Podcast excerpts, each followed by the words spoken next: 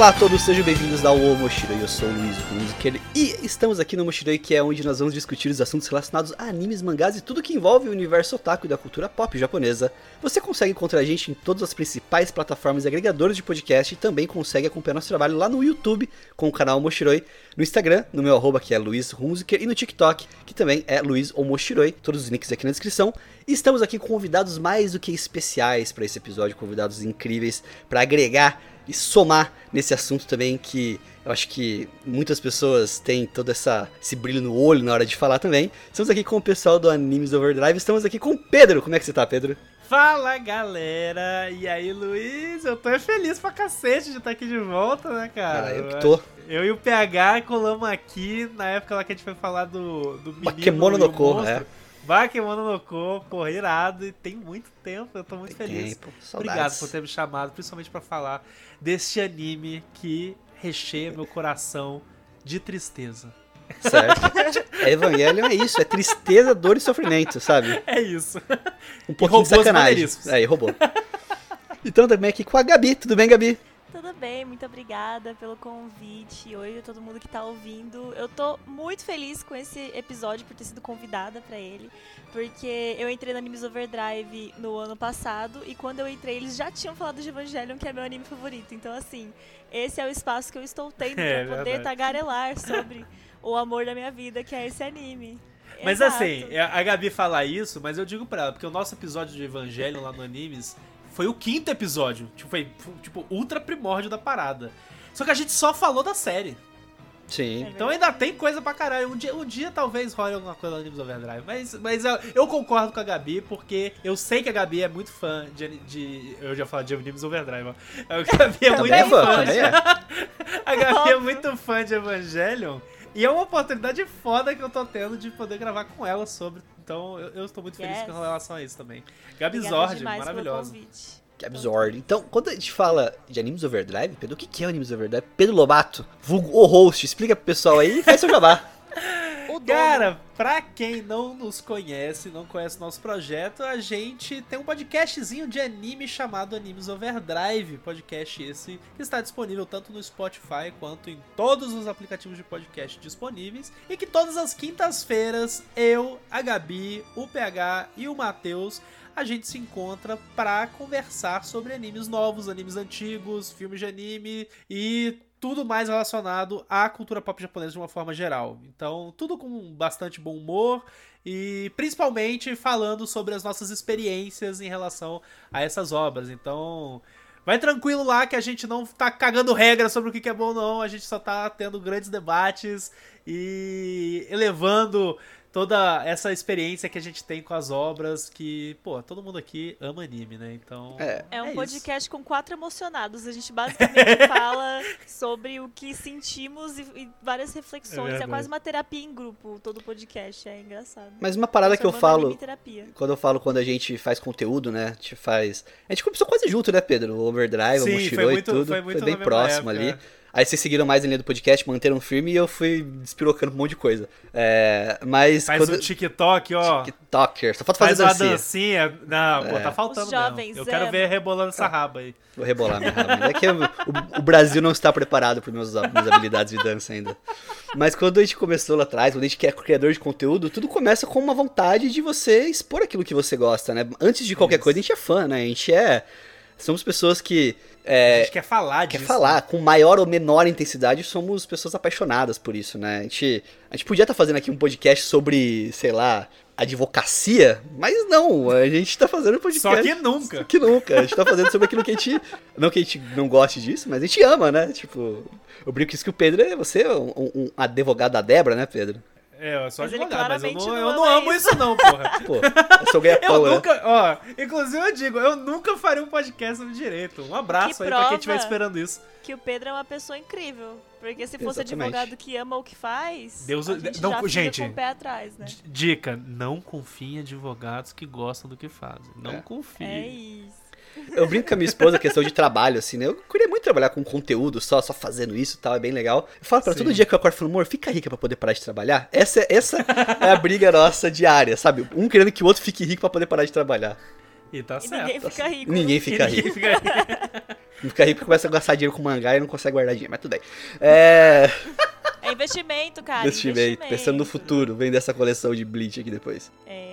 Isso, vai dar certo. É, vai dar certo. Mas a gente tá comentando aqui, a gente tá trocando essa ideia. Ah, e, e até aproveitando também, Gabi, você também, além de, de, de podcaster, também você é, trabalha com ilustrações e tudo mais, né, Gabi? Talvez quem não conheça o seu trabalho seria interessante conhecer, né? Gabi é foda.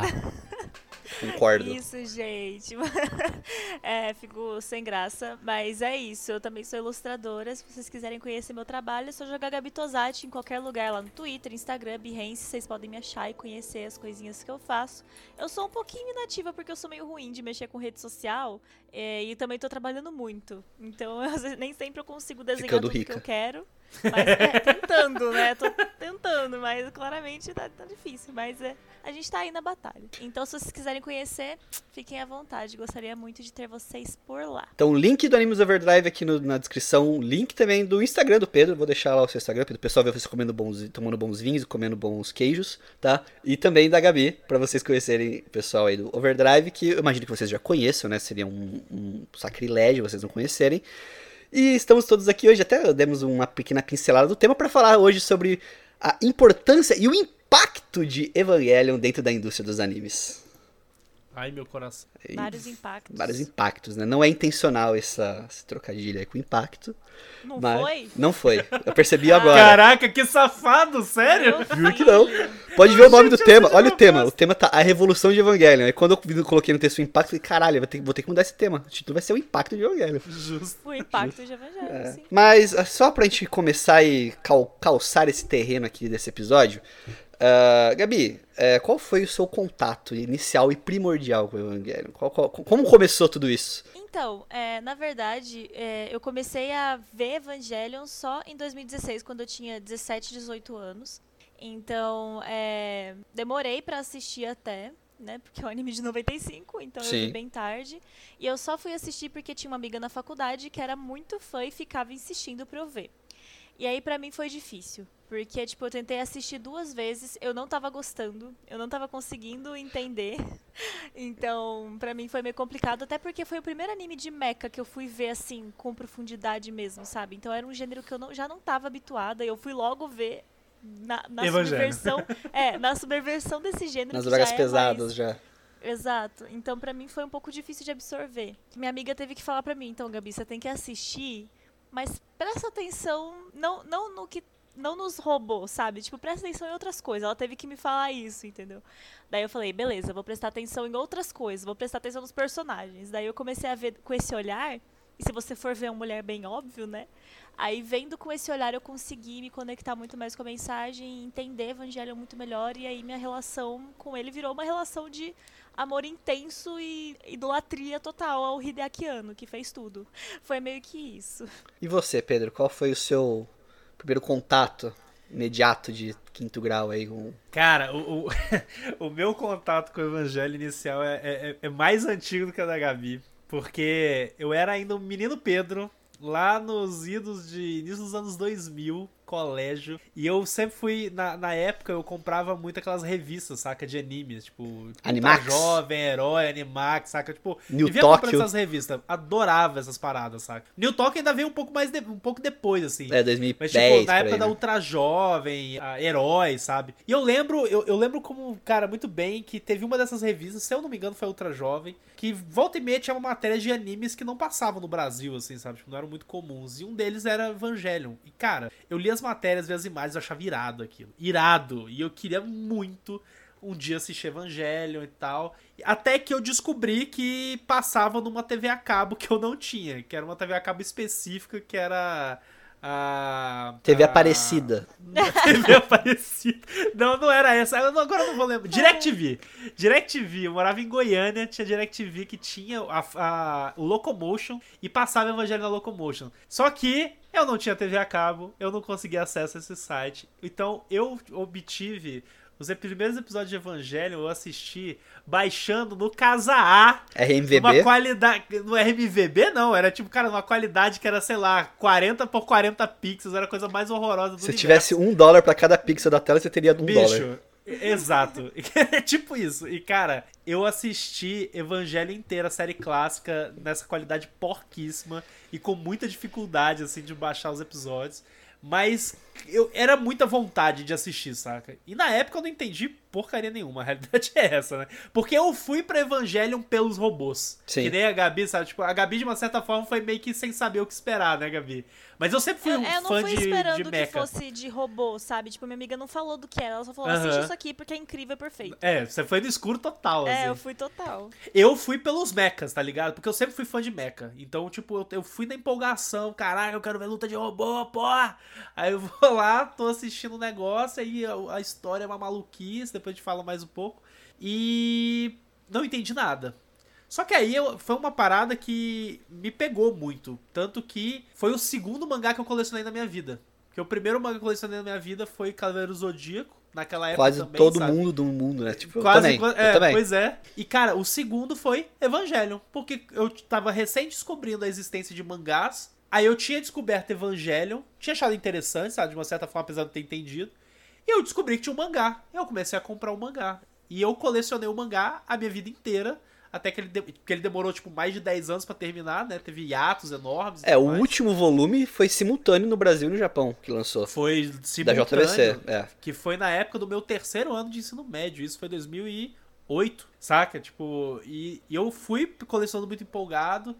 E desde essa época, cara, eu já, enfim, empolgadaço. Tanto que os filmes, né, os rebuilds foram saindo.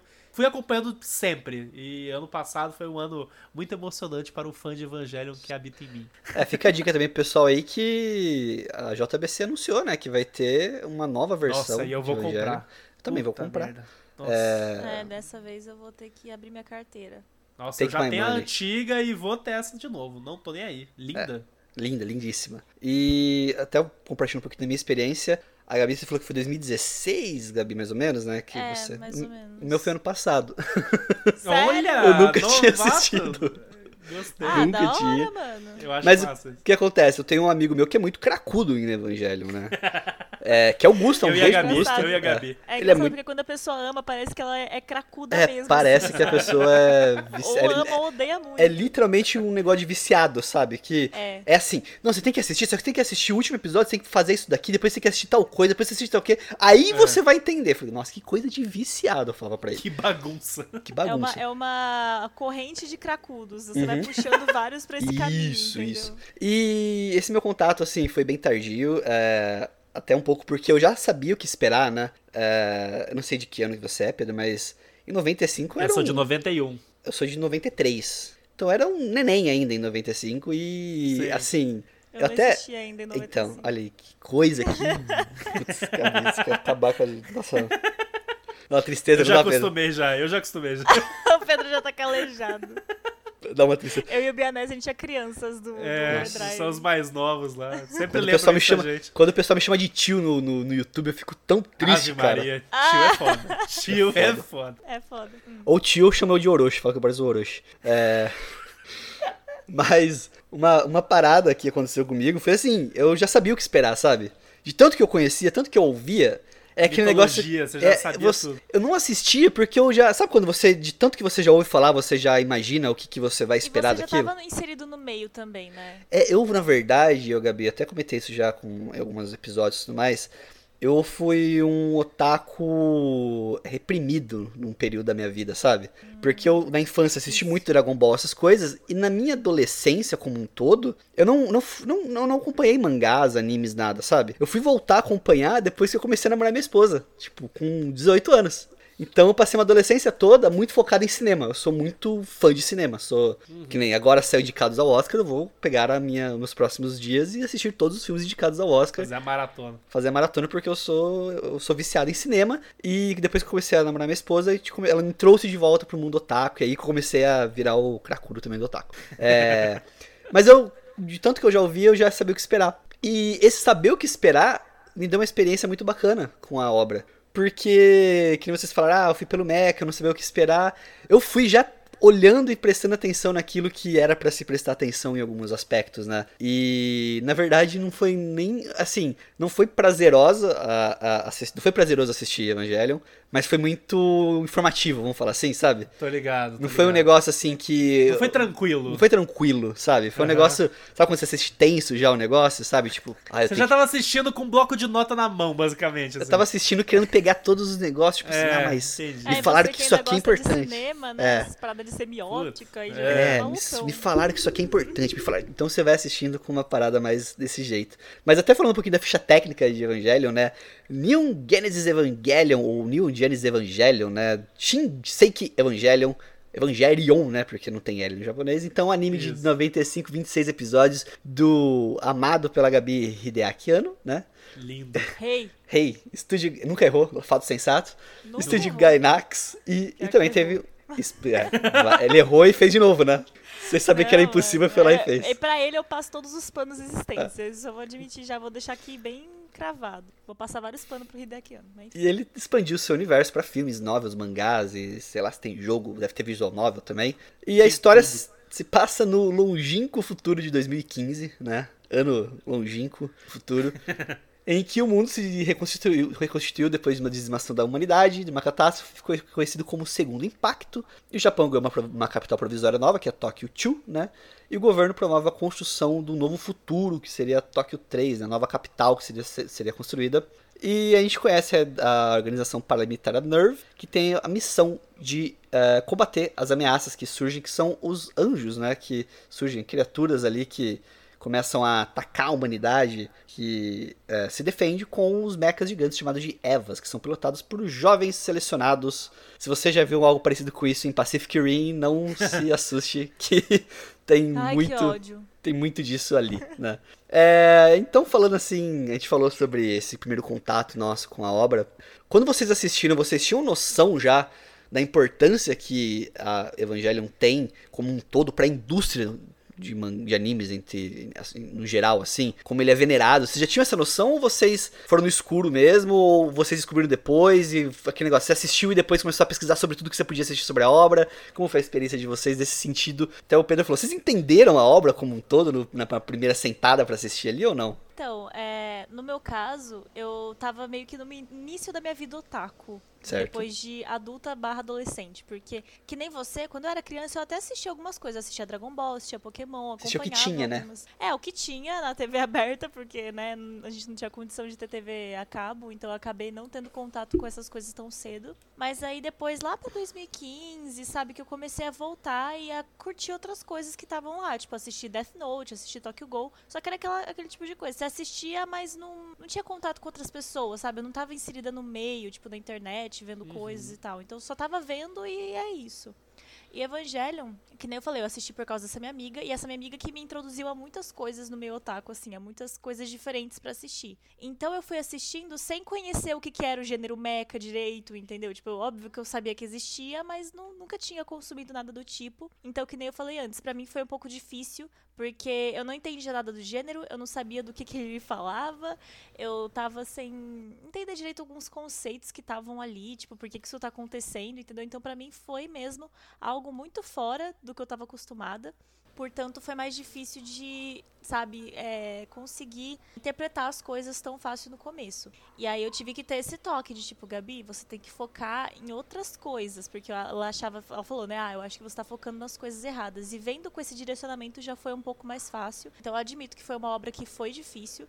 Eu não considero o Evangelho uma obra tão acessível assim. E essa é uma das maiores Nossa, críticas não é que eu mesmo. tenho. Não é mesmo? E isso não tira a genialidade da obra, sabe? Mas, tipo, eu, eu realmente falo, tipo, e não é querer de pagar de intelectual, porque eu mesma tive essa dificuldade. É mais, tipo, não é uma obra pra você sair indicando pra todo mundo, entendeu? Nossa, tipo, é uma não. obra muito complicada de, de você pegar, assim, o que, que ela tá realmente falando, sabe? Eu acho que tem que ter uma certa maturidade pra você conseguir. Tem. Tem. É E- Absorver e também ela, né? uma maturidade até de interpretação mesmo Sim. também, né? Então, naquela época eu não tinha muita. Então, da primeira vez que eu vi, eu gostei muito, só que daí depois eu reassisti, depois de ter um senso maior, depois de assistir outros animes, e a visão foi completamente outra. Eu consegui pegar muito mais rápido as coisas que estavam ali. Então, foi meio que isso que, que rolou comigo, assim. Uhum. É, pra mim, assim, eu, eu, eu acho assim, no meu caso, é, como eu disse, né, começou há muito tempo atrás, isso aí no, no início dos anos 2000, mais ou menos, e tal.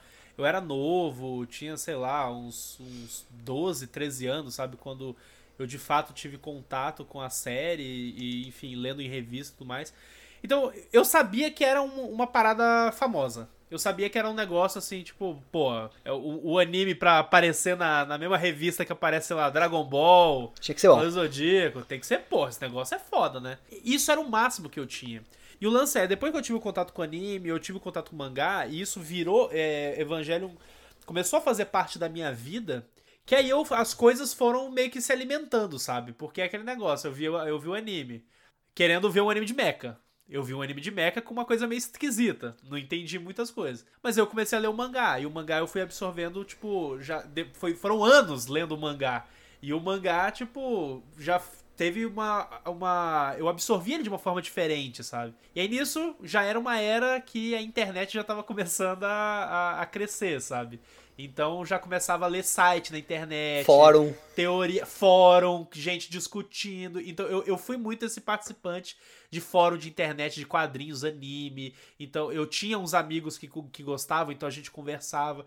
Então a, a, o meu entendimento sobre o que era evangelho, principalmente da importância do que ele era, a dimensão dele, na realidade foi sendo construído ao longo dos anos, sabe? Ao ponto de chegar ao que chega hoje. E assim. É indiscutível o tamanho de Evangelho, né? Tu, Luiz, falando agora há pouco de. Ah, porque ele expandiu, né? Pra jogo, pra, pra filmes e mangá e blá blá blá blá. Bicho, tem até jogo de patinco, saca? Tem visual novel, tem é, mangás que são alternativos em universo alternativo. Tipo, é uma maluquice do cacete, só que o negócio. É, se- sei lá, é, é, é, muito, é muito engraçado porque tem um vídeo da Crunchyroll americana. Eu não vou lembrar o nome exato dele, mas ele fala assim. é, não, lembrei o nome exato dele. Tinha anotado aqui. Todas as 37 timelines de Evangelion explicadas. E, e- e- e é tipo. É um É uma multiverso. loucura. É um multiverso maluco, assim, tem uma maluquice que até, tipo, sei lá, propaganda de barbear, saca? De- relacionada a Evangelion. Então, e, e é muito legal porque, como eu disse, eu cresci com isso. E, e hoje eu tenho 30 anos de idade e eu ainda consumo Evangelion, sabe? E eu ainda absorvo essa obra é, de uma forma que hoje já é muito diferente do como foi no começo. É, a gente amadurece, né? A Gabi, por exemplo, falou. A gente sempre fala isso no Animes Overdrive, inclusive, né? Tipo, a gente gosta dessa experiência de rever a coisa pra gente poder discutir ela e pensar, porra, eu assisti esse negócio quando eu tinha, sei lá, 16 anos e pra mim era um filme, sei lá, um anime de mecha, sabe? Tipo, era isso que eu tava querendo quando eu dei play nesse negócio. E agora a gente discute sobre, sei lá, é, so- sobre A existência do ser humano. a existência do ser humano, é. Coexistência com outro, sabe? Total. Psique. a psique do, do humana. É tipo isso. Freud. É. Mas a, a, a questão também da, dele dentro da indústria, quando ele foi feito, né? Ele veio, assim, numa guinada de trazer coisas novas dentro das histórias, né? A gente. Sim, total. A gente tem uma, uma, uma linearidade muito grande dentro dos animes. A gente tem até hoje, né? Se você pegar, vamos falar assim, de 30 lançamentos de animes, 20, vamos falar assim, seguem uma linearidade, um mesmo conceito, um negócio Tem muito... meio que uma evolução histórica, né, do que vai É. sendo criado e desenvolvido, eu concordo. Isso. E, e ele pega também essa ascensão dos mechas na época, pega o sci-fi se tornando cada vez mais em voga ali nas obras e tudo mais, e vem na rabeira ali em seguida de Akira, né? Akira veio acho que em 91, se eu não me engano. Isso. Então ele, vamos dizer que ele ele trouxe alguma coisa que um chamariz para aquilo que ele queria mostrar na história, né? Eu acho que o mecha na, dentro de Evangelion, ele é como se fosse o truque do mágico, sabe? Que você balança nessa mão aqui, mas o que você quer mostrar tá na outra. É, eu acho que ele tem essa, essa pegada de é, te vender uma coisa e no final ele te entrega outra totalmente diferente. Eu imagino na época o quão frustrado muitas pessoas devem ter saído de assistir os episódios e falar, ah, pô, mas cadê as lutas? O que aconteceu ah, que. saíram, tanto que Normal, é, ameaçaram o Hideaki de morte depois de- do final, né? Tipo, teve todo esse rolê aí dele ser massacrado, porque a galera não recebeu as respostas que eles queriam. Tipo, eles não É. estavam acostumados a ver uma obra daquela forma, que na verdade é uma subversão de um gênero num todo, Isso, sabe? isso Tipo, mesmo. não era pra ser um anime de mecha. As pessoas foram esperando isso, mas desde o primeiro episódio ele deixou claro que isso aqui não é o que vocês estão acostumados a ver, que é o episódio inteiro de um cara se negando a entrar no mecha. Então, tipo, Sim. é, é ele se negando a fazer uma coisa que era meio que. que tava todo mundo esperando também, entendeu? Então, tipo, a galera meio que não, não pegou. E é compreensível. E fazer isso com o gênero de mecha é interessante porque a história do gênero de mecha, ela tem evoluções também, né? Tipo, é, por exemplo, a gente pegar lá nos anos 60, sabe? Tetsujin 28, que é um anime de mecha muito famoso. É, mais pra frente, Mazinger Z, Getter Robo, sabe? Tipo, esses clássicos dos anos é, 70, 60, que tem toda essa vibe heróica, né? Tipo, da aventura heróica misturado com sci-fi. Da lutinha, ele tem essa, esse pezinho com o shonen, entendeu? Da jornada do herói e tudo mais. E aí é quando a gente vai lá pros anos 80, que a gente tem, tipo, Pet Labor, é, de uma certa forma não tão mecha, mas tipo sci-fi, o Bubblegum Crisis, que é, um pouco mecha também. Macross, né, que é de 82. Famosíssimo. Pois é, sabe, tipo, aí a gente vai tendo, tem, tem um pouco, por exemplo, Pet Labor tem um pouco mais política, sabe, na parada. A gente tem Gundam, que é, também é, começa a, a brincar com Gundam. Baseado em Gundam também, né? Que, que, que fala muito sobre política na parada, sabe? Não é só sobre é, porrada, é tem muito. também, né? Tem muita Tem tragédia. Pois é, é, exatamente, sabe? Tipo, foi, é um anime foi, foi feito para vender boneco, mas ele tinha um negócio ali na história, né? Vamos vender boneco com alma? é, tipo isso. E Evangelho, cara, veio pra, tipo, virar a mesa, na realidade, sabe? Da indústria de, do mecha, né? Porque ele é, sim, um anime de mecha, só que ele é um anime de mecha que não é sobre mechas, né? Ele é sobre o drama, ele é sim. sobre personagens quebrados, é sobre um herói, que nem a Gabi falou, é sobre um protagonista que não quer entrar na, na porra do robô, saca? É, é a primeira subversão do, do que a gente entende de, de, de protagonismo, né? que toda, toda história, quando você vê o protagonista, ele sempre aceita, ele abraça Isso. a missão, a jornada dele, né? Pô, o cara, sei lá, o, vamos falar do Itadori ali do Jujutsu, o cara vai lá e come um dedo. Quem faz isso, né? Tipo, ah, quem vai, sei lá, lutar contra demônios para poder salvar a família? Todo herói abraça a sua jornada. E o Shinji não. É. Ele simplesmente é fala, uma... cara, não quero. É uma delícia assistir esses animes que, tipo, super abraçam essa fantasia do personagem que nunca vai existir na realidade. A gente não, gosta porque é sim. divertido. Mas o Hideaki Anno não quis fazer isso. Ele quis realmente retratar como se fosse na realidade. Porque, tipo, mano, imagina, você é um cara que não, não. Sua mãe morreu e você não tem contato com seu pai. Daí o seu pai, que é o dono de uma né, empresa que basicamente comanda o mundo e tá lá sim. defendendo o mundo de ataque de anjos, tipo, te chama e fala assim: então, entra nesse robô aí e vai lutar. O tipo, seu merda. Não, e o, e o Shinji, ele é o cúmulo do adolescente rico, né? Que geralmente o adolescente, quando faz 18 anos, o pai vai dar um carro, dar um gol, dar um Celta. O pai dele deu um é. robô. E ele não quis. O Gendo deu um robô, é. Que horror. Caraca, eu nunca, eu nunca tinha pensado nisso, mas é eu gostei. Verdade, eu é gostei verdade. dessa perspectiva. A diferença é que ele não é rico e o pai não ama ele, é. de verdade. É, então. É. Mas eu acho assim, é, eu, eu acho que a, a gente tá falando, né, principalmente dessa questão da evolução da experiência. Eu acho que perceber Evangelion como esse desvirtuamento de gênero é o momento que na realidade vira chave, sabe? De, de eu acho que de realmente pegar o que sobre o que Evangelion é e o que, que ele tá fazendo de tão importante, sabe? Eu acho que esse é aquele momento que é interessante. Se, se, se você é, tipo, ouvinte, assim, você gosta de anime, é muito legal você ir para trás, assim, no passado, sabe? Tipo, você, ah, você é mais novo e tal, ver as coisas mais recentes. Mas, porra, é massa demais você ir pro passado e ver como, como essa parada, como a gente brincou agora há pouco, né? Virou a mesa da, da indústria. Como que isso, tipo, desvirtuou as narrativas existentes, sabe? Como, como que isso mudou uh, o, o, cenário? É, e... Criou muitos clichês que a gente Criou, vê hoje em dia também. O, o Luiz falou do começo do programa do Pacific Rim, por exemplo. Sim. Cópia. Que, que brincadeiras à parte, tem Plágio, muita cópia, aquela... tem muito, tem, não, tem, tem esse, várias questões ali, vários elementos do Pacific Rim são elementos que são tirados de, de, de Evangelho, entendeu? Tipo, declaradamente, né? É, não, tranquilamente, assim, então não tem nada de errado um com tributo, isso, né? né? Como se fosse um tributo. É. é. eu acho que a questão do Evangelion, dentro da, da linearidade que a gente falou, né, da linha do tempo, do que veio acontecendo e tudo mais, é, eu acho que ele adicionou um tempero a mais nisso, né?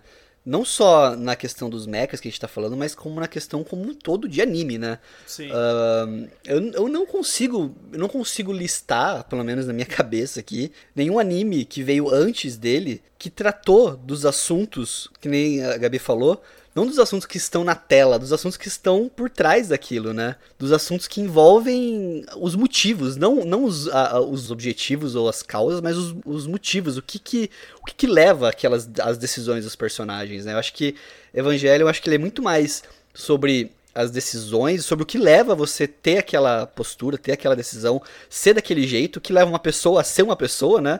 Muito mais do que o, a ação mesmo em si do que a pessoa faz, né?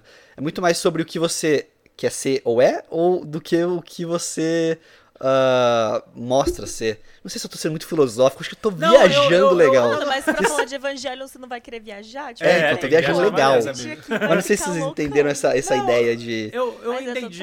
eu, eu acho assim que a outra obra que seria comparável com Evangelion, que inclusive é do mesmo ano de Evangelion, é Ghost in the Shell, saca? Tipo, Boa.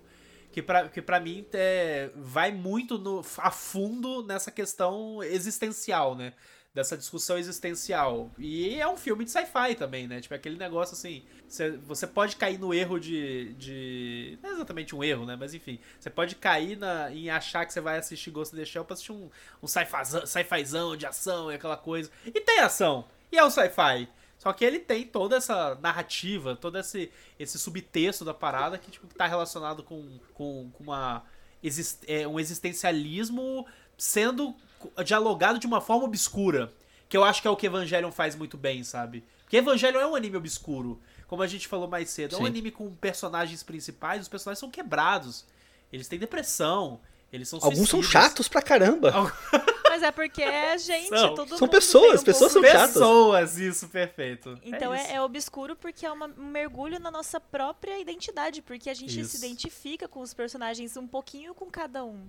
Né? Tipo, por mais que eles estejam muito fudidos e não necessariamente a gente é fudido igual, mas a gente tem as mesmas questões que eles, na- porque a vida é isso, sabe? Tipo, a- você se relacionar com o outro é muito difícil. É, é- é primoroso como eles conseguem levar o universo micro pro macro e conseguir relacionar os dois de forma que eles se complementam, sabe? Então, tipo, o que tá acontecendo no macro, que é tipo toda aquela luta de Isso. anjos e robôs e coisas maiores. Destruição que, do do que- mundo. Exato, tudo aquilo que tá acontecendo se relaciona diretamente com o micro, que é tipo a personalidade, todos os problemas emocionais e os pensamentos de cada um dos personagens. Tudo isso se relaciona, casa assim, de uma forma que tem um monte de metalinguagem, um monte de é, analogias e Sim. comparações e, e várias também, tipo, questões é, mais. É, não é cabalístico o nome, como é que fala? É. Místicos. Mas é mais místico, onírico, Esotérico. sabe? Esotérico, isso. Que também tem muita comparação com isso, que ajuda a gente também a entender a dinâmica das coisas, né? Porque, tipo, ah, o Eva sai do quê? De Adão? De, e, de. Lilith, Sim. sabe? Então, tipo, isso ajuda a gente a entender um Tem pouquinho. como é muita referência funciona. bíblica, né? Cabala, tem. Cabala. Muita coisa. é. A gente tem é, referência que a gente falou do, da, da Eva, a gente tem nomes bíblicos na história, a gente tem é, referências visuais também, né? De cenas, assim, bem, bem claramente, assim, tentando recriar essa, essa- Nossa, esses total. conceitos bíblicos. E eu acho que quando a Gabi fala essa questão do micro e do macro, acho que é muito interessante pensar na questão de como que é, é, essa influência, né, do micro é, muda totalmente o macro, né? Como que os Sim, problemas da vida do Shinji, por exemplo, influenciam a- as ações dele é, salvando o mundo. Tipo, ah, pô, mas esse cara aqui não tá bem, entendeu? Ele Isso. consegue salvar o mundo não estando bem? Ele consegue fazer isso, sabe? Ele é capaz disso? É, essas, esses questionamentos, né, de inaptidão social que acontece, de, de significado de existência, tudo mais, isolamento social também que existe muito emocional dos personagens. Isso tudo você acaba de alguma forma vendo isso refletido na, na no desenrolar dos problemas, né? Os problemas, eu falo assim, grandes e macros da história. É, porque é óbvio, Não. você coloca toda essa carga em cima de um menino que é tipo um adolescente, É. é, óbvio que as coisas vão, tipo, desenrolar de uma forma meio caótica, né? Tipo, não tem como. Sim. Eu acho que essa questão do micro e do macro é importante porque a questão é: se você focar só no macro, é um anime de robô lutando contra monstros que vêm do espaço, entre aspas, pra salvar o mundo. É isso, esse é o Sim. macro. Agora, o micro é justamente as relações dos personagens, a complexidade de quem eles são, da adolescência, da busca da identidade, de tentar se conhecer e se entender, e traumas, e enfim, toda essa situação, sabe? Acho que no fim das contas a frase que vocês usaram sobre tipo, que o micro alimenta o macro é perfeita, porque sem o micro poderia ser só um anime de mecha, sabe? É, e você Sim. pode ver que nos episódios que o, que o Shinji se sente é, mal ou tem alguma coisa que tá incomodando ele, nunca é um resultado satisfatório. Sim. Em episódios que, tipo, ele tá melhor, ele tá se, sei lá, descobrindo alguma coisa nova, tipo aquele, eu uso de exemplo aquele episódio da dança, né? Que ele com a Asuka estão lá. Que é tipo, maneiríssimo. É, é, muito legal esse episódio e tem um, um sentido um pouco mais otimista nele, né? É, então influencia também. Esse episódio é good outras... vibe mesmo. É, é, o mais good vibe, eu é acho é que mais tem, good porque vibe. fora ele é só desgraça. Mas... Esse é o... Depois é, cai de novo. É. Exato, exato. Vai pra cima e depois desce. Pois é. Mas é isso, então eu acho que, tipo, por, por isso que para mim foi muito mais fácil quando eu comecei a focar nos personagens, porque eu acho que eu tava muito ocupada tentando entender as analogias no começo e, tipo, o que que significa isso, o que significa aquilo, por que que eles estão me mostrando essa luta, sabe? Tipo, eu tava querendo buscar significado nas coisas que não necessariamente tinham, sabe? Ou tinham, mas primeiro é. eu precisava focar em outra coisa. Então, tipo, depois que eu fui assistir e falei, tá, deixa eu prestar atenção no que esse personagem quer me dizer, ficou muito mais fácil de interpretar o macro, porque o macro depende daquilo que está acontecendo no, na, na história mais. É, na, na, parte mais profunda deles, né? Então, tipo, é meio que isso. Mas a gente pensa também, quando a gente pensa em Evangelho, a gente pensa. Eu penso muito no Shinji, né? A gente tem a Asuka, tem outros personagens assim, muito importantes, mas o Shinji eu acho que ele é o, núcleo de tudo isso que acontece, no sentido de ele tem todos. Acho que todos os tipos de sentimentos e emoções passam por ele, né? De alguma forma, em algum momento na história. E eu, eu, eu, sempre brinquei falando que, nossa, o Shinji é um personagem chato pra caramba, chato, chato, chato, chato. Mas aí você começa a olhar e fala assim, tá, ele é chato, mas por que, que ele é chato? Porque foi, vamos falar assim, designado para ele uma missão, um objetivo, uma tarefa que ele não quer. Ele não, você não quer aceitar essa tarefa. Aí você fala, tá, beleza, mas o que, que isso tem a ver comigo? Aí você pode pensar em todas as coisas que às vezes você foi, vamos falar assim, é, não vou falar forçado, que é uma palavra forte, mas você foi cobrado ou foi exigido de você na sua vida, né? Como desenvolvimento, como na adolescência, tirar boas notas, na vida adulta, fazer uma faculdade, ter um bom emprego. Só da gente estar tá inserido Sim. nessa sociedade, a gente já passa por isso. Você passa Sim. por isso, a gente passa por essas é, essa, esses questionamentos existenciais que a gente tem na história. Só que nossa, os nossos dilemas não são mecas, né? Nossos dilemas são é, a, a tá vida. Com o peso do mundo em cima da gente. Sim. Mas a gente tá com o peso do nosso mundo, né, nas nossas é. costas. É, eu brinco assim, por exemplo, uh, na minha adolescência, assim, pra vida adulta, minha cobrança que existia na minha família tudo mais. Que eu entendo, né? É uma questão muito é, patriarcal, assim, da família tudo mais, no sentido de o meu objetivo era passar numa escola pública, uma faculdade pública, entendeu? Esse era Sim. o objetivo de vida meu, assim. E depois que eu passei numa faculdade pública. Passei por isso também. é passar no concurso, não. Você tem que passar no concurso. Você tem que passar no concurso. Você tem que passar no concurso. Isso me alimentou tanto numa época. Eu falei, cara, eu não quero passar no concurso, sabe? Tipo, não é isso que eu quero pra minha vida. Eu não quero aceitar essa missão, essa jornada pra mim, entendeu? E você começa a. Quando você racionaliza isso dentro de você, você enxerga isso em evangelho, você começa a se questionar. Você fala, tá, peraí, mas e aí? eu tô fazendo as, os meus objetivos, eu tô fazendo os objetivos de quem, entendeu? Eu tô seguindo, tô seguindo os planos de vida de alguém, é meu, esse, esse plano é meu, entendeu? Esse, esse objetivo é meu, e você começa a ficar minuto da cabeça, aí você fala, tá bom, Shinji, eu te, eu te perdoo, você pode Cara, ficar louco da cabeça. Mas esse teu exemplo eu acho que é perfeito, assim, sabe, em termos de identificação com o personagem, porque é muito compreensível, na realidade, a crise que o personagem tá passando no anime. Porque é isso, ele, ele Assim, pra começo de conversa, ele é um moleque de 14 anos de idade, saca? Sim. Tipo, cara, a gente. Nem amadureceu. 14... É, ele nem amadureceu e o cara tá. Beleza, o pai dele é ausente, o pai dele que Sim. abandonou ele. Simplesmente aparece aí, filho, e é o seguinte: você tem que colocar tua vida em risco e salvar a humanidade aí dentro de um robô, e é isso aí, foda-se. E aí você fica, cara, e aí, um moleque de 14 anos sendo colocada toda essa pressão, toda essa, essa, confusão na cabeça dele, sabe? Porque ele ainda quer e precisa, né? Ele ainda quer e precisa uma figura paterna na vida dele que ele não tem. E o pai se nega a isso. Sim. E tem toda essa responsabilidade desse, dessa forma. Tanto que existem vários momentos do anime que rola isso que você falou, sabe? De tipo, o anime, o Shinji, beleza, ah, aceitei, tô lá dos robôs e tá no automático. E, aí, e o que é curioso, porque nesses momentos que ele tá no automático e beleza, enfrentando os monstros, ele só se ferra. Sim. Ele só, tipo, a- a- os momentos que, que ele se dá bem, entre aspas, lutando, são os momentos que ele tem, tipo, a intenção. Que, e eu acho que o, o legal, que é, que é válido a gente ressaltar que no Evangelho tem toda essa relação, né, do... O Eva, ele se movimenta e ele se ativa e ele funciona de acordo com essa sincronia com o piloto, né? Então é, tem, tem toda essa situação do. O piloto tem que estar alinhado com os, com os objetivos e ali na persona dele pro robô funcionar, senão o robô não vai funcionar. O robô simplesmente vai cair e desligar. Sim. E isso se estende também para uma questão universal, né? Toda essa questão é, da gente ter uma pressão em cima da gente em questões de como a gente precisa se portar na sociedade. Só que eu acho que isso é muito mais forte quando se trata de sociedade ja- japonesa mesmo. É, eu não sou nenhuma especialista para estar aqui falando como é, porque eu nunca fui pro Japão, eu não estudo tanto. Óbvio que a gente Ah, tem... então tu não é japonesa, então. Não sou, infelizmente. Ah, Mas assim, você assiste pronto. anime, você tinha que saber. porque queria passar pro Japão, né? Queria estar visitando. Queria poder ter esse conhecimento, entendeu? Mas como eu não tenho ainda.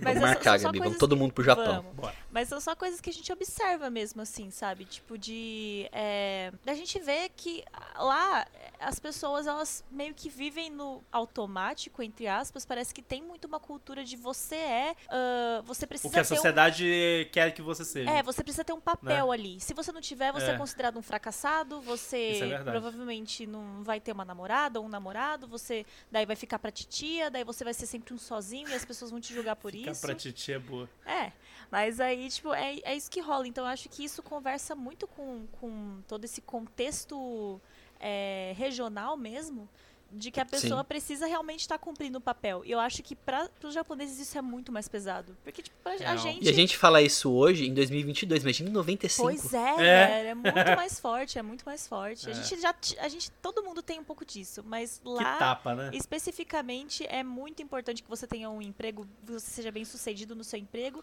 e que você seja definido por isso. Aí, tipo, lá é você, antes de ser uma pessoa, um indivíduo, você é um dono de uma multimilionária, por exemplo, uma empresa.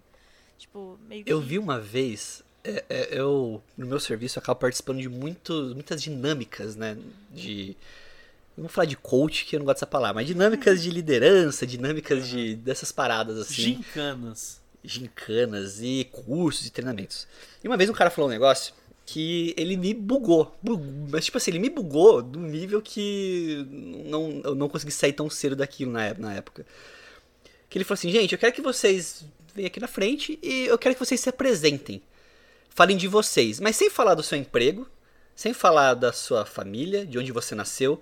Eu quero que vocês se apresentem sem citar as coisas que são óbvias que é o, sua, sua credibilidade, sua função, sua família. Não. Eu quero que você se apresente de uma forma que a gente entenda quem você é.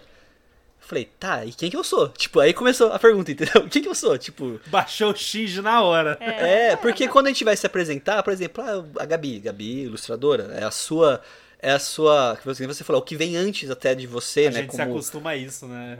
você se acostuma a isso, você se acostuma a, ó, que nesse, como produtor de conteúdo, estamos aqui, estamos como podcasters, como produtores de conteúdo. é, mas tá, e quem que é você de verdade, entendeu? Quem que é o Pedro, que não é o produtor de conteúdo? Se o, se o Pedro fosse definir sem usar o, o que as pessoas conhecem como produtor de conteúdo, quem que é o Pedro, entendeu? Moreno, alto, O alto, E aí é justamente essa pescador questão. parrudo. peito peludo. E é justamente essa questão que assola Evangelion, porque eles tentam ali resolver basicamente várias das questões filosóficas que a gente é assolado na nossa sociedade. Tipo, quem Sim. somos nós, sabe? Porque se a gente for ver, a gente sempre vai ser produtos do, do meio, do ambiente que a gente é inserido e das coisas que a gente aprende durante a nossa vida. Porque se você tirar toda essa roupagem, tudo isso, quem a gente é, sabe? Tipo, aí a gente entra nesse, nesse colapso de não saber quem nós somos em essência, né? É muito, muito difícil Sim. responder essa pergunta. E aí, Evangelion, justamente nessa questão do macro, inclusive, que é uma questão do Shinji, mas aí no macro eles tentam resolver isso, porque, tipo, a gente é alguém em comparação com o outro, porque se não existe o outro, não existe o, o indivíduo. O indivíduo. Então, tipo, eles meio que fazem, querem colocar em prática a instrumentalidade humana pra, tipo, não existir o outro. Pra todo mundo ser um só. Pra gente se tornar ali um, um ser superior que não existe essa comparação com o outro, portanto ninguém se machuca. conflito. Portanto, não existe esse conflito de entender quem nós somos, entendeu? Então, tipo, é muito incrível toda essa, né, essa pegada que eles, que eles dão pro objetivo principal da série e o objetivo principal do personagem. E por isso que é ele que tem que decidir no final. Até uma coisa interessante, uma curiosidade, né? Tipo, pra quem não sabe, que esteja escutando, mas é, é, sabido, assim, inclusive em, em entrevista e tudo mais, o Hideaki ele estava num período ruim da vida dele, assim. Tipo, ele, ele passou por um Sim. período de uma depressão pesadíssima e tal, então... A obra Ouvindo de uma certa All by. Myself. É All by... Nossa, tá no, no, no, tape, né? Na, na fita, tape, né? na, na fitazinha fita lá. É.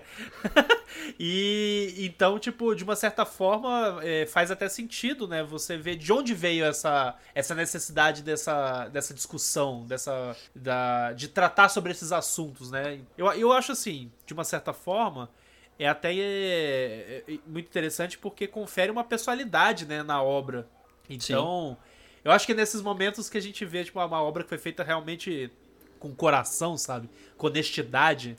Porque as dúvidas que o Shinji tava passando e tudo mais eram questões que o Hideaki antes estava passando na vida dele. E é tudo muito real, Sim. mano. É, é até, real. até vi uma parada, teve uma parada é, pesquisando sobre a obra e tudo mais, que o comportamento do Shinji, ele tem muitas analogias ao dilema do ouriço. Já ouviram falar ah, dessa parada? sim, é, sim. Eles, eles Uma parábola citam, de Schopenhauer. Né? Eles, eles, eles citam, citam isso no, no, anime, citam no anime. Sim, pra quem não conhece o dilema do ouriço, tipo, tem um dia gélido, o grupo de ouriços estava próximo, sentado simultaneamente, é, tentando se aquecer, né, com, precisando se aquecer, e para conseguir fazer isso, eles se aproximaram. Porém, quanto mais eles se aproximam, mais dor eles causam uns aos outros, entendeu? E o fato de se afastar gerava o frio e se encostava gerava dor. Então, eles tinham que se encontrar em uma forma suportável entre os, as do, os, dois, os dois pesos, o peso da, do frio e o peso da dor. Qual que era o limite que eles conseguiam se adequar para não não sofrerem pelos não, porque dois. é isso, tipo, a solidão gera muita dor pra gente quando a gente se vê sozinho e se vê longe dos outros,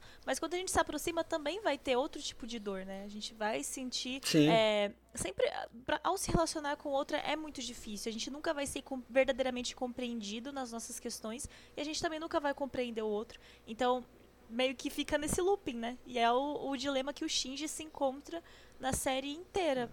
E aquele negócio, ele é um garoto que tá amadurecendo, que tá conhecendo a vida, né? Tá, tá, tá aprendendo tudo isso. Tipo, nós aqui, por exemplo, né? É, eu tenho certeza que as pessoas que estão escutando tudo mais, se você for mais novo, principalmente, ou que seja o pessoal mais velho, provavelmente já passou por isso. Que é justamente o fato de você perceber, uh, se sentir inseguro com relações, de uma forma geral. Sim. Porque se relacionar é difícil, que nem a Gabi falou, sabe? Tipo, o ser humano é complexo, tipo, em inúmeras facetas. E a gente não é perfeito, a gente erra ativamente. A gente erra ativamente contra as pessoas. E às vezes a gente machuca as pessoas que a gente ama, sabe? E, e de uma forma, é, enfim, proposital ou não, né? sem intenção. Sim. Pois é. E, e, e muito, é, em parte na vida, viver é sobre lidar com esses momentos, é sobre aprender com erros, é sobre dialogar com pessoas é sobre viver em, em sociedade, em comunidade e, e, e, e, não se isolar justamente para você poder evoluir e aprender com as outras pessoas também. Porque tá todo mundo. Eu, eu tenho, uma, tenho uma frase que eu gosto muito de falar, porque é algo que faz parte da minha filosofia pessoal de vida, assim, saca? Tipo, que eu acho que tem muito a ver com isso, que. Eu acho que todas as pessoas do mundo, assim, independente de uma pessoa, todas as pessoas estão perdidas de alguma forma, sabe? Só que ao mesmo tempo tá todo mundo tentando se encontrar. Sim. No seu caminho. E é isso. E só que isso não é uma jornada solitária. E não precisa ser. Eu acho que esse dilema do ouriço e o dilema que o Shinji passa é justamente de achar que ele tem que passar por isso sozinho, que ele tem que se isolar para poder viver, quando na realidade ele não está vivendo. É que na verdade Sim. o Shinji, no, no, na forma como ele cresceu, ele, ele foi forçado a acreditar nisso, porque ele já estava sozinho. Ele 100%. Não, ele é não mesmo. tinha mãe, o pai dele era um pai ausente que nunca ligou para ele. Um pau então, no cu. Um pau no cu sei lá, o máximo de relação que ele tinha era com o professor, né? Que ele, eu acho que antes ele era lecionado em casa, né? Então ele nem ia na escola. Isso. Então, tipo, ele não se relacionava. Então, quando ele foi forçado a fazer isso, ele meio que entrou em colapso. Ele não sabia o que fazer. Uhum. E, tipo, para ele foi muito difícil. Então, essa falta da mãe, essa, essa ausência do pai, tudo isso contribuiu para ele ser uma pessoa muito quebrada e que não sabia o que fazer diante dessas situações. E aí, quando o pai dele chega com essa manipulação emocional de tipo, você tem que fazer o que eu tô mandando, porque daí você vai. Ele vai estar tá buscando a validação do pai dele, né? Sim. Vai, exato. E, então é um cara que tá ali totalmente. Desculpa, eu posso falar palavrão aqui ou não pode? Pode falar, Ih, fudido. Já falamos, já é falamos. fudido. é que eu esqueci de perguntar. Shinji fudido é tipo, se você precisar, do Google Shinji fudido, vai aparecer várias imagens aí que. Exato, eu já defino. Aquela dele na cadeira, É aquela foto dele na cadeira ali é, A o vai fudido. aparecer. Mas até tem uma parada bem bizarra que eu lembro que eu vi um tempo atrás. É, é um experimento social que fizeram. Ah, não sei se vocês já viram esse experimento. É bem bizarro e eu acho que conversa muito com essa questão de você se encaixar numa- em algo, em um grupo, né? Que assim, estavam pessoas que faziam parte da, da vamos falar assim, dos atores do experimento numa sala e entrava pessoas numa sala tipo de espera, de um consultório, e entrava as pessoas é, que não sabiam o que estava acontecendo. E o que acontecia? É, tocava uma campainha, tá, um certo momento tocava uma campainha, e todos os atores se levantavam e sentavam de novo. E a pessoa que não sabia o que estava acontecendo, ela olhava e, pô, que porra é essa? O que tá acontecendo? E aí, tipo, ia entrando pessoas na sala, saindo, entravam mais atores, entravam mais pessoas que não estavam sabendo nada. Então chegava uma hora que, tipo assim, tinha, sei lá, cinco atores na sala e três pessoas que não tinham nada a ver com aquilo. E quando tocava a campainha, pá, todo mundo levantou, todo mundo sentou e continuou. Chegou uma hora que só tinha pessoas que não sabiam o que estava acontecendo. E quando tocava a campainha, o que, que as pessoas faziam? Levantava. Levantava e chegava a pessoa mais nova, a última que entrou, o que tá acontecendo? Eu falei, não sei, mas quando toca a campanha tem que levantar. Por quê? Porque a pessoa ela se sente é, é, é, isolada dentro daquele ambiente, né? Se é um ambiente que todo mundo se levanta quando toca uma campainha, Ela eu vai vou ficar me levantar. sentada? É, eu vou ficar sentada, eu vou ser o diferente. Não, eu quero me encaixar. E aí entra muito daquela questão da adolescência nossa, né? A gente já passou essa fase faz tempo, Pedro. A Gabi já ela tem uma memória mais fresca. Ela é mais que eu- recente aí, Falou é. que eu sou influenciável. Não, falei que Ah, você tem uma de memória mais fresca da adolescência, porque a gente, nós faz muito tempo já. Mas assim, é, é, essa, essa questão da derrubado. adolescência é a hora, que- é a fase da vida nossa que a gente começa a querer se encaixar em grupos, né? Você Isso. começa a querer virar roqueiro, virar gótico, querer virar emo, você quer virar rapper, você quer virar até hoje nessa. otaku, você fica nessa ciclo de querer se encaixar em algum grupo, entendeu? Sei. E você vai pra um grupo, você se decepciona e você vai pra outro e vai tentando Cara, se e até encontrar. adulto você faz isso. Porque, tipo, Sim. você sente a necessidade de, sei lá, você vai numa festa, tá todo mundo bebendo, você não vai beber. Tipo, as pessoas vão te olhar meio torto, você vai se sentir deslocado, porque tá todo mundo Sempre a você minoria não. tá fadada ao fracasso. Se você tá numa festa que todo mundo bebe, você é o que não bebe, você vai estar fadado ao fracasso. Se você tá numa festa que ninguém vai bebe, você é o único zoado. que bebe, você vai ser o julgado. Sempre assim. Exato, É. então, tipo, mesmo adulto, a gente ainda cai nessa. É que adolescente isso é mais escrachado, né? Tipo, a gente quer que. Não, e é mais intenso, né? É, é- Tipo, é, não é uma fase, mãe, não é uma fase. Exato. Eu sou assim, esse é meu eu. É, mãe, até é hoje eu meu sou eu. emo, vou só, eu tenho 23 anos. É, então. É isso. A gente tem fases na vida nossa que a gente vai passando, né? De porque que são tentativas nossas de se encontrar dentro do, da, da nossa insegurança, né? Do, do nosso eu. Você acaba percebendo, é, é, não sei se vocês. Vocês faziam parte de alguma, alguma comunidade social nessa adolescência de vocês aí? Gabi, você fazia parte de algum grupo? Pode, agora pode abrir o jogo, Não, pode falar que você cara, era de emo. que verdade, assim, eu posso. Eu vou ser bem sincera, eu não quero pagar de Ela nada. era fã do eu- McFly. Não, eu era fã de muitas coisas, óbvio. Eu tinha meus fã-clubes, as coisinhas que eu gostava e tal. Só que, tipo, eu era uma pessoa, juro pra vocês, muito pouco influenciável. Tipo, às vezes Sim. de pensamento eu até era, porque, óbvio, todo mundo é é relativamente influenciável. Só Ela que, era assim, autêntica. não, não exatamente, óbvio que eu. Ainda é. Não, mas a questão é que, tipo, eu não me deixava levar tanto, entendeu? Tipo, eu Sim, era um pouquinho entendo. de tudo, assim, ao mesmo tempo que eu ouvia emo, eu também gostava de Justin Bieber, ao mesmo tempo, sabe? Então, tipo, eu não tinha medo de ser julgada ou de ser excluída de algum grupo específico. Então, até que eu era bem madura até pra, pra esse tipo de coisa, entendeu? Mas óbvio que daí, tipo, tem as coisinhas que a gente faz, É. às vezes, pra se encaixar que, que rola, eventualmente, né? Eu também tinha isso. Eu era a pessoa que caminhava em todos os- todas as tribos, É, então. sabe, na minha Bota adolescência. Então eu era o cara que ouvia Racionais, mas eu também ouvia NX0, e eu É. também gostava de anime, e eu também gostava de Velozes e Furiosos, e era tipo, essa loucura. Só que eu tinha uma sensação muito satisfatória de estar inserido nos grupos, sabe? Uhum. De eu chegar num grupo de pessoas e que vocês estão conversando, puta, de tal coisa. Putz, eu também gosto, sabe? Tipo, Sim. era uma satisfação muito grande e de você não se sentir rejeitado de alguma forma. Mas isso também, não- eu, admito que eu era dessa forma, porque eu tinha muitos amigos de infância. Então, tipo, por eu Sim. já ter um grupo meio Você que já tava formado, acolhida, né? Exato, eu já não, Já tava eu não tinha necessidade, entendeu? Porque, tipo, quando eu fui pra, sei lá, pra faculdade, é, não que eu mudei minha personalidade, mas eu admito que eu, que eu, tipo, acabei fazendo algumas coisas que Pra se encaixar. pra me encaixar e me, me sentir melhor diante daquelas pessoas, entendeu? E, tipo, depois de um tempo que eu fui podendo me abrir mais e perceber que eu não precisava daquilo e tal, mas, tipo, é uma coisa que a gente faz por instinto, a gente nem percebe, né? Putz, a minha, a minha experiência com isso é um, é um pouco diferente, assim, mas é uma, foi uma experiência feliz de vida, eu acho. Porque eu, eh, por exemplo, a Gabi, a Gabi cresceu, sabe, onde ela mora e tal, tem ambiente de infância desde a época da criancinha. Eu mudei muito quando era criança, sabe? Tipo, eu, eu, eu sou do Rio de Janeiro, mas eu morei, tipo, um monte de cidade, mudei muito. Até mais ou menos ali, eu acho que uma fase dos meus 10 anos, que aí foi quando eu fui pra Goiânia, e aí foi a cidade que eu fiquei uns 10 anos lá em Goiânia. Que foi onde eu Marrone, construí. aí começou essa jornada Isso, sua sertanejo. amizade com essa galera. e, e nesse tempo, sabe, durante todo esse período, é, eu conseguia fazer amizades, mas eu não tinha muito, sabe, um grupo específico e características específicas. Eu tinha as minhas coisas, sabe? Tipo, eu sempre fui um garoto que gostava muito de filme, eu sempre gostava muito de desenho, sabe? Tipo, essas coisas me marcavam, de quadrinho. Isso é o que me marcava como, como criança, assim, sabe? Tipo, em termos de, de personalidade. Eu gostava de desenhar pra caramba. Uhum. E... E a gente veio de uma fase, né, Pedro, que ser nerd não era legal ainda, né? Não, era, exato. Não tava não, na moda. não. Esse é o ponto, saca? Porque aí, quando lá na adolescência mesmo, quando eu já tava em Goiânia, eu meio que dei sorte, porque ao mesmo tempo que era uma época que eu tinha o reconhecimento do que ser nerd não era legal, sabe? Que isso é paia e você sofre bullying e tudo mais. É, é até engraçado porque é de uma época que tinha meio que um movimento na internet que se chama. De um site, cara, um site falecidíssimo. Nossa senhora, só os veião aí que estão estiverem escutando vão lembrar disso. A Arca. O, Puta, o movimento finado. Sou Nerd e daí. Nossa, Pedro, Cara, você eu tava sou presente na Arca de Noé? É. Isso, Gabi. Ele era um dos dois Eu- animais. Ele era... É, você- A gente era um casal, era eu e o Pedro. Era nós dois subimos juntos. Luiz e o Pedro subindo na Arca, gente. É isso. De dois em dois, né? De Como diria dois em Padre dois. Marcelo Rossi. Rebolando o bumbum. Mas, cara. E aí foi tipo uma época que foi a primeira vez que. Aí eu tinha uns- alguns amigos, e aí a sorte que eu dei é porque eu tinha um grupo de amigos que, apesar de, tipo, a galera, nem todo mundo gostar de quadrinhos, nem todo mundo gostar de anime e tudo mais, tinha, Se tipo, ah, um ou né? outro que gostava. Cara, mas a gente. é, o que uniu a gente foi principal foi a música, saca? Tipo, a gente tinha é, várias características diferentes. Mas a gente gostava do mesmo estilo de música, que era o metalzão do mal.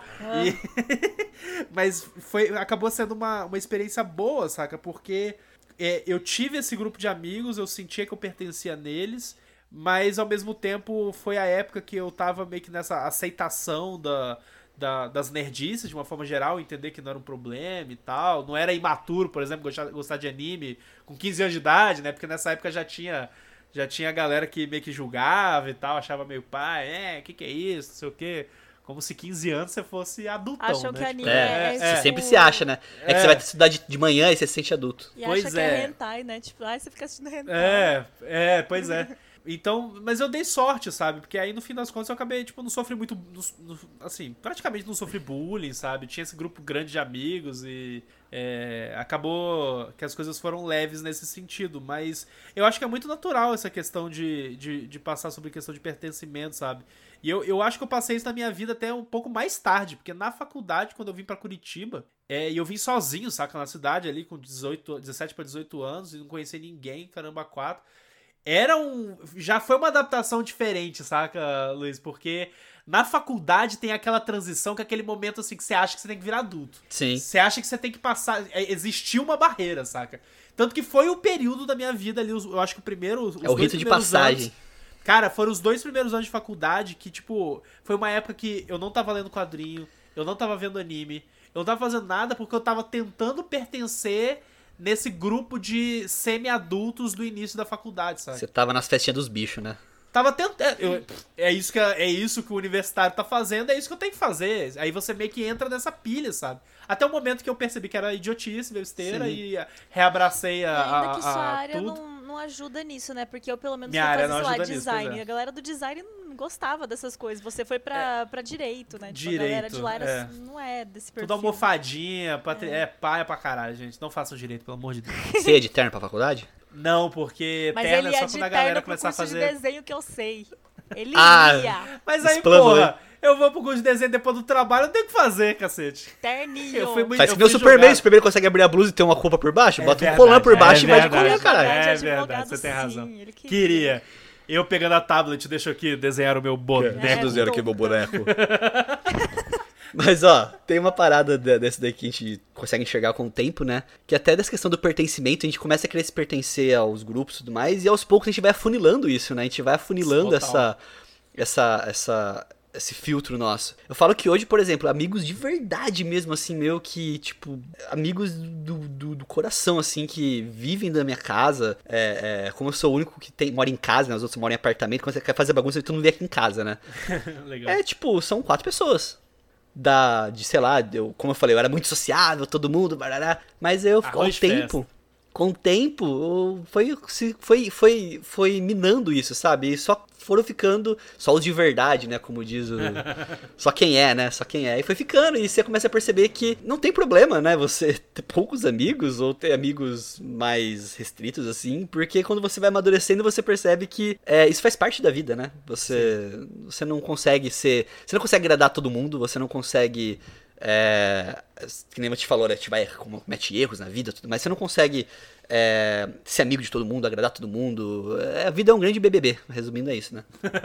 Sim. É isso. Mas, assim, tá pra gente fechar, a gente falou bastante aqui, a gente foi longe e voltou, né? Isso é bem Foi. legal, mas eu acho que Evangelion permite, né? Essa, essa estilingada nos assuntos, né? É, vamos começar pelo Pedro, por ordem Ai, de meu idade. Deus. Ai, meu Deus. De Pra cima de pra idade. baixo, né? De cima pra baixo. Ah, tá. É, Pedro, o que que faz pra você Evangelion ser um marco dentro da cultura pop, dentro da- das mídias, tipo, dos animes como um todo?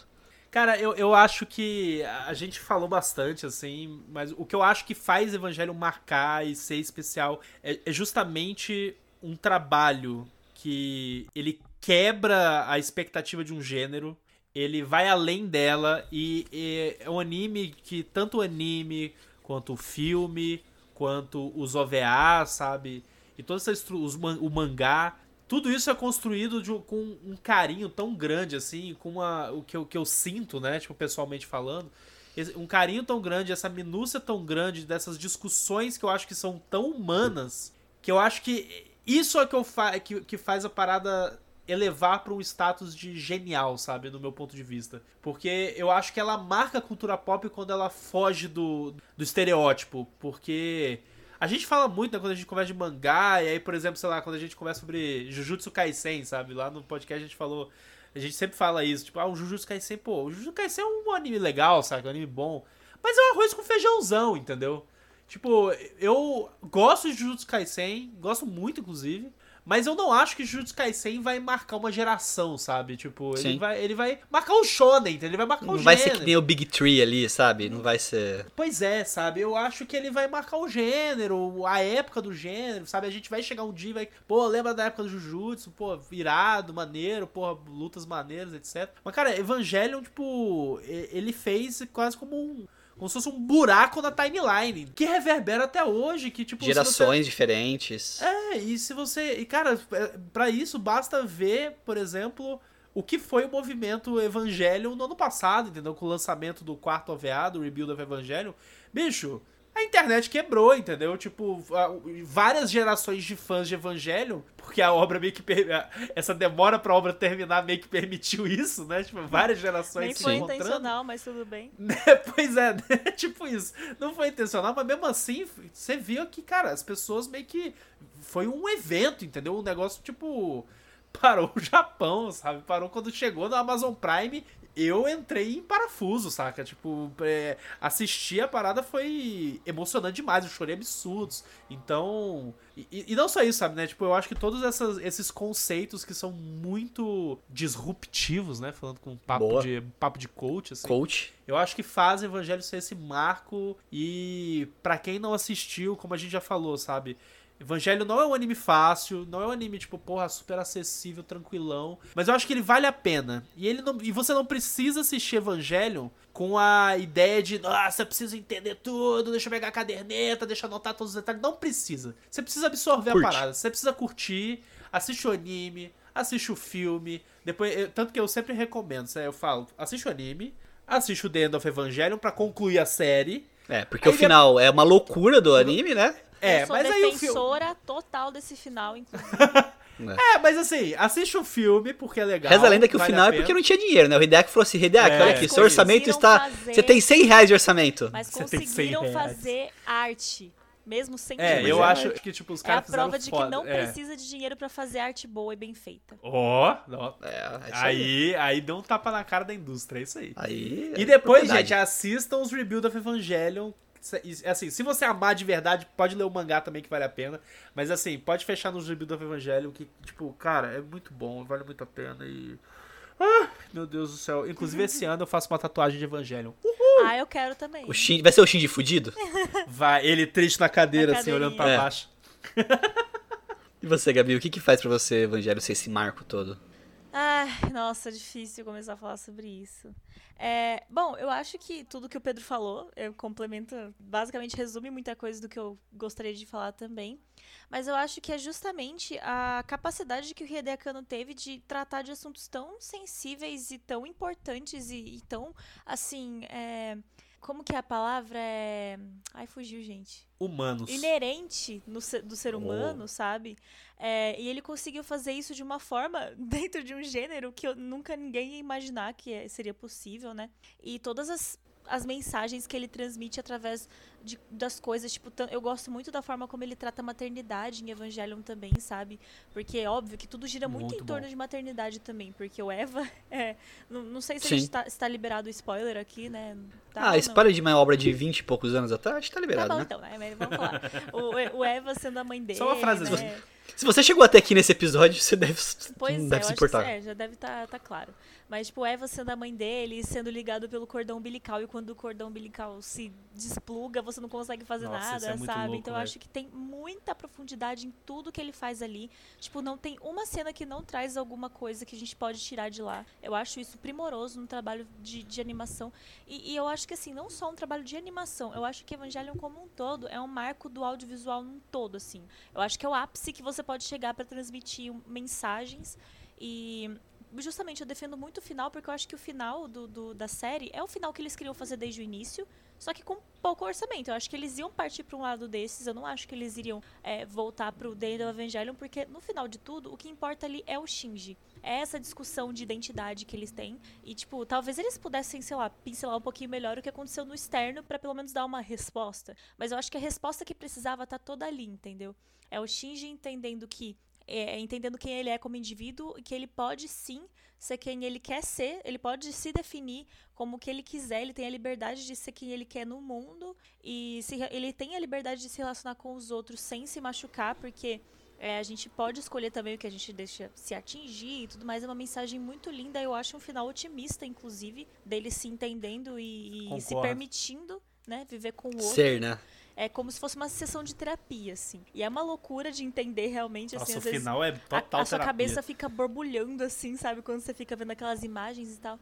Mas quando você para e presta muita atenção do que tá sendo dito ali, não só sobre o Shinji, como todos os outros personagens, eu acho, assim, o creme da genialidade é maravilhoso. Assim O como creme de la Creme de- Creme de la Genialidade. creme. E o Daredevil Evangelion também é incrível, eu gosto muito também, eu acho um complemento de bom. Não queria que ele fosse feito pelos motivos que ele foi feito, pelo ódio da- do final da série. Eu queria que ele fosse feito, sei lá, sem Por outros esse motivos, né? é, sem esse ódio todo, até porque o Hideaki Anno coloca muitas mensagens de ódio incitadas na- no, no filme como reflexo do ódio que ele recebeu. Então, assim, eu acho... Tanto que o final do filme já é outra parada, né? É, o o- final do é filme é bad vibe pra é- caralho. É muito bad vibe, justamente É. porque ele tava na, na bad vibe dele e é isso. Então, tipo, é muito Total. difícil falar sobre tudo que Evangelion representa pra mim, mas eu acho que além de ser um marco dos animes, é, é assim, um- uma obra-prima e eu acho que todo mundo consegue tirar desse, desse anime uma coisa importante que vai levar pro resto da vida. Eu consegui tirar muitas coisas. Eu recomendo que vocês assistam com esse olhar, sabe? De tipo, se colocar no lugar dos personagens ou, ou de entender por que, que eles são daquela forma. Que eu acho que a gente vai conseguir fazer reflexões muito incríveis pra nós mesmos e que vão levar a gente pra, enfim, pensamentos que, que vão pra vida toda. É isso. Sim. Eu acho que tem poucas obras na minha vida que conseguiram conversar com essas questões que a gente tá falando, né? De, é, de fazer você se entender, fazer você levar uma mensagem, alguma coisa pra você. Eu acho que é, nos mangás, Boa Noite Pum Pum pra mim é a obra mais. Nossa senhora, maravilhoso. Eu Putz, eu amo tanto Inazano. Que conversa. Também amo né? Pra- Inuyasha no Okurazawa, pra mim é. É must, A né, de do mal. colecionar. E, é, no, Duplinha no do Okurazawa, mal. Inuyasano e. Inoue. Pra mim é Santa Trindade dos autores, assim, dos mangakas. Só tô muito desgraça. contigo. Só. E, e assim, quando você lê Pum Pum, você sai com algumas mensagens, sai com alguns gatilhos também, mas sai com alguns. É porque é pesado. alguma.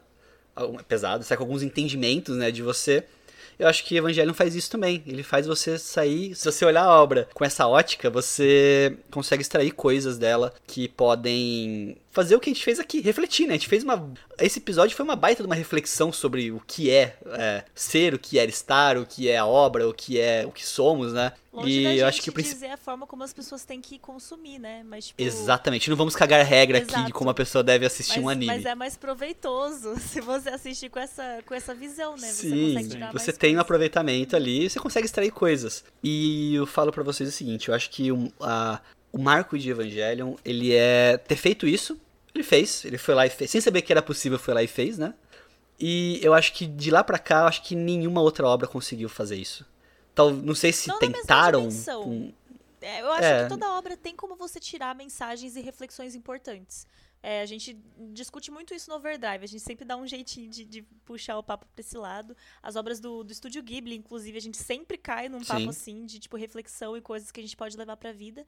E eu acredito que tem obras que conseguem fazer coisas parecidas, mas eu acho que na dimensão que Evangelion fez, não conseguem. Então, mas eu acho que fazem parecida, mas não não não do, a, a, a forma não é do mesmo Não, é, jeito, eu uhum, acho, entendeu? Sim. essa subversão de gênero, essa esse truque de mágica que ele faz, a forma que ele apresenta as coisas, eu acho que exige muita coragem, né, Pra É. você fazer isso, tanto do estúdio quanto do, do Hideaki, né, de você apresentar isso pras pessoas, porque na verdade, cara, a gente podia estar aqui malhando o Evangelho, porque é uma obra superficial, é uma obra que ela não, não, tem, as, não tem boas lutas, ela não tem ação, ela não é uma obra de ação, e sei lá o que, a gente podia estar falando sobre isso aqui, mas não é, porque o entendimento que a gente tem sobre ela é, é, é, é de que ela não quer ser isso, entendeu? Ela talvez, como a gente falou, ela vendeu uma imagem lá atrás. Eu, eu, eu tenho, se eu pudesse ter uma máquina do tempo, eu queria voltar em 95 pra ver como é que foi lá quando começou a lançar, sabe? Tipo, o que que, que se dizia, o que que as pessoas enxergavam nisso, porque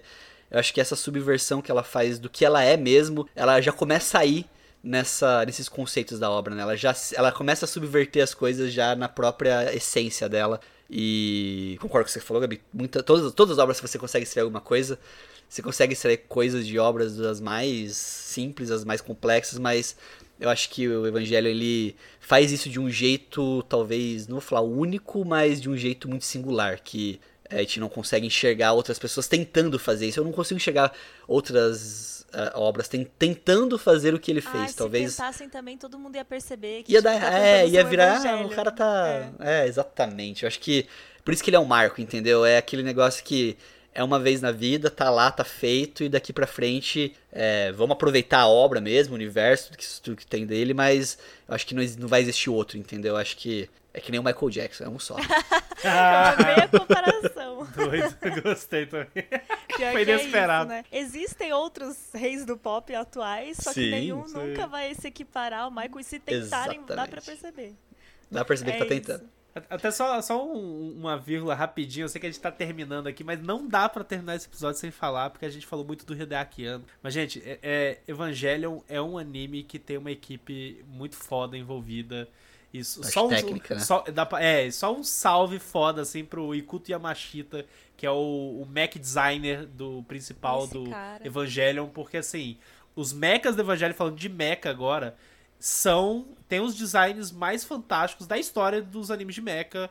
Eles são muito originais, eles são fantásticos. Todo esse lance deles serem. Eles são facilmente orgânicos. identificáveis. Você olha um mecha de Evangelho, você sabe que é de Nossa, Evangelho. é, é- assim, é muito único, muito E olha original. que o cara falou que ele tentou fazer baseando em demônio, né? Então, tipo. Aí, ó.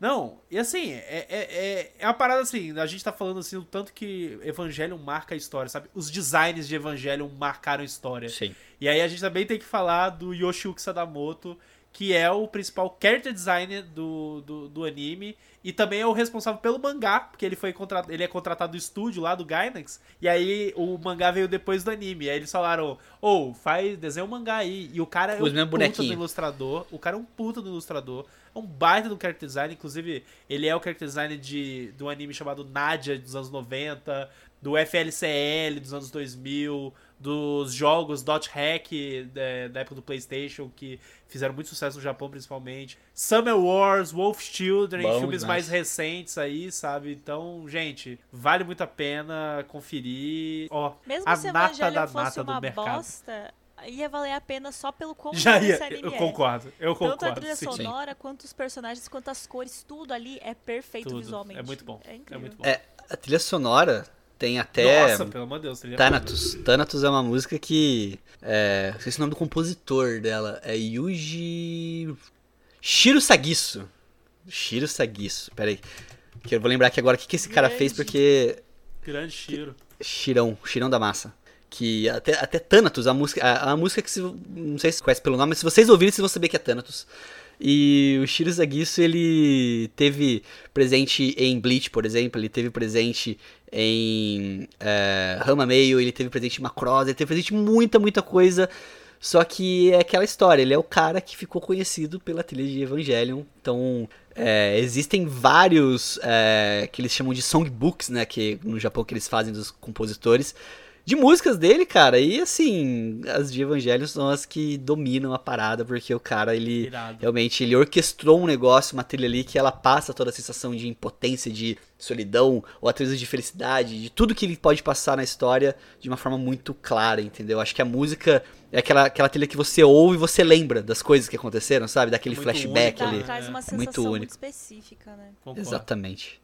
Acho que é isso, pessoal. Acho que falamos bastante de Evangelho. Assim, a gente não abordou muito da, do roteiro, da história, de, do que fala, mas acho que tudo que a gente conversou, a gente permeia muito sobre o que é Evangelho. Acho que esse Sim. que acho que era o principal objetivo nosso, a gente conseguir elencar e colocar o que é Evangelion para nós, né? Acho que principalmente acho que esse é mais interessante, porque como a gente falou, é um negócio meio único, né? O que Evangelho é pra Gabi não é o que é pro Pedro, não é o que é para mim. É e isso. essas visões diferentes aí acabam se somando quando a gente começa a conversar.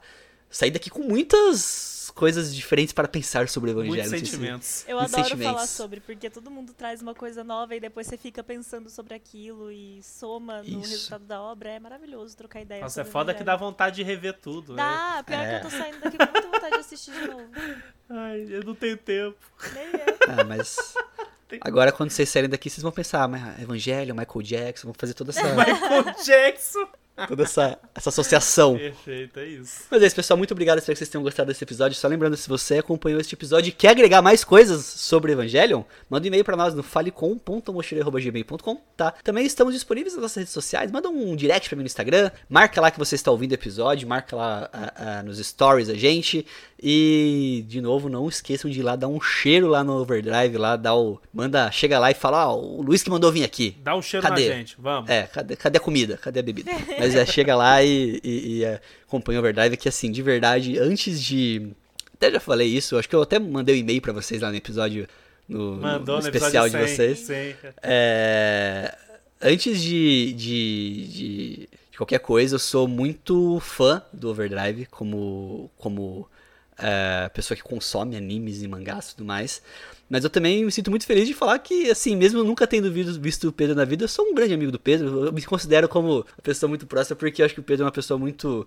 Tem uma, uma aura muito boa e eu fico muito feliz sempre que a gente troca uma ideia, sempre que a gente conversa. É sempre um prazer ter você aqui. E Gabi, igual, tá igualmente. Nunca tinha conversado contigo, sempre só ouvi sua voz lá nos episódios, mas foi um prazerzão muito grande receber vocês aqui. Espero que vocês tenham gostado. Pô, o Luiz quer me fazer chorar no final do episódio, bicho? Que isso? É, que é evangelho, tem que chorar agora, filho. Evangelho. Faz o Tem meme do Pedro fudido, senta na cadeira, tira uma foto. Depois eu vou fazer isso daí. Vamos, vamos fazer Pior essa era capa. pra gente sair tudo triste, mas a gente tá saindo felizinho, amorzinho. É, é. É, amorzinho. Obrigada Cara, que, demais. porque fala- falar de anime, né, é bom, né? Quando a gente fala com, com carinho, com todo esse sentimento. E assim, a- eu apenas devolvo os elogios, assim, porque, como o próprio Luiz falou no, no começo do episódio, né? A gente começou muito junto, assim, o, o, o podcast, principalmente, né? Tipo. E a gente já se fala desde aquela época, e, né, tipo, dando apoio mútuo, que eu acho que é um negócio que é muito importante. E eu admiro também pra caramba o trabalho que o Luiz faz. O Luiz é, é o cara do mangá desse país, o resto é resto. É só isso que eu quero dizer. Eita. E vou arranjar Especialista, vou arranjar né? briga, vou arranjar briga. Especialista. O especialista. É, mas é isso, cara. Tô feliz de estar aqui. E em breve quero você lá também na News Overdrive novamente, né? E vou fazer uma cobrança pra nós aqui, porque a gente é sempre muito bom quando se fala, mas se fala muito pouco, a gente tem que se falar mais, hein? Verdade. Fica essa aí. tem que fazer um negócio mais. mais. Mais rotineiro. rotineiro. É, É. concordo. Mas eu amei, muito obrigada pelo convite. Tô muito feliz de ter conhecido você, conversado com você. Por favor, venha mais vezes no Overdrive. Você vai estar no episódio de Spy Family. Eu tô falando aqui ao vivo. Por favor, Vai fiz essa rolar, cobrança aí do Pedro vai rolar, Off. vai se rolar, vai rolar rolar. e tiver aqui, vai ficar feio se a gente não te chamar. Eu vou, ficar, eu, eu vou Não, virar o Shinji rolar. fudido. Eu vou virar Shinji tá- fudido tá daí. Eu não vou deixar. Eu não vou deixar. Já tá Você aí, galera. vai. Beleza. Pode esperar, vai rolar. Vai virar The End of Luiz. Beijo, isso. Luiz. É isso, pessoal. Espero que vocês tenham gostado do episódio. Assistam o Evangelho, leiam o Evangelho, consumam o Evangelho. Consumam ele na sua totalidade, no que vocês puderem, no que vocês gostarem, no que vocês conseguirem. Porque, independente do que for, consumir coisas que são boas sempre vale muito a pena. É isso aí. Falou, falou, até a próxima. E entra na porra do robô, Shinji! Tchau.